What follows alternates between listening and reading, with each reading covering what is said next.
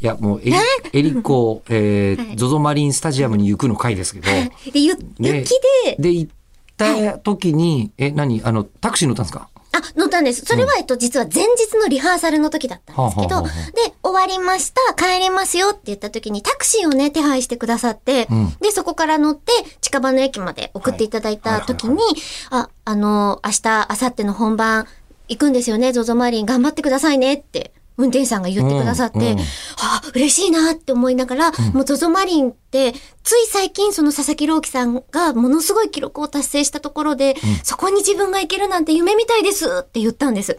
なるほど。まあ、ミーハーですね。め、多分メインハーだもん。そしたら、うんうんいや、そうなんですよ。お？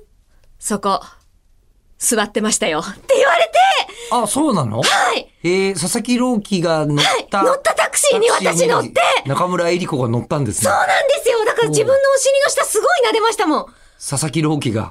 あ、ここ、ここ座ったんですか？撫でといてくださいって。運転手さんに言われましたもん。あの、二十歳の子をそんなにありがたがってる。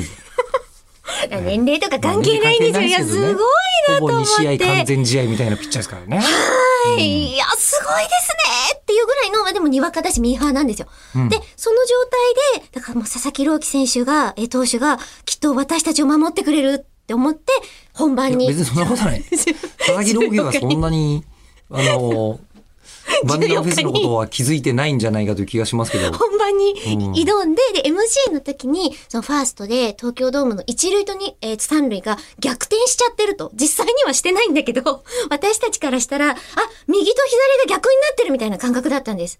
自分がホームベース側にいて。いると思ってるから。はい。うんそうすると、キャッチャーから見たら、え、右手側が一塁のはずじゃないですか。はい、す。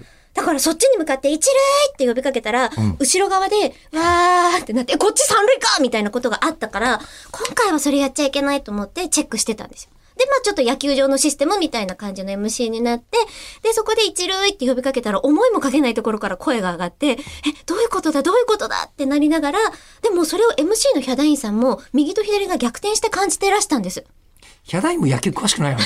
あのね、それね、見てて思った。うん MC 見てて、ええあのー確かヒャダイン野球別に詳しくなかったよな、みたいな。で、ピッチャーとキャッチャーの位置取りで言うと、こっちが、私たちがいる方がピッチャー側ですよっていう意味合いで、佐々木朗希さんがいる側ですよって言ったら、もう位置的にはもう外野だから、あのすごいツイッターで、え、中村さん、そこはあの外野選手がいたところで違いますみたいに、んめちゃくちゃ言われてて、いや、あの、そんな詳しいこと言われるとミーハーとしては泣いちゃう。詳しいことじゃなくて、基礎の処方の処方なんですよ。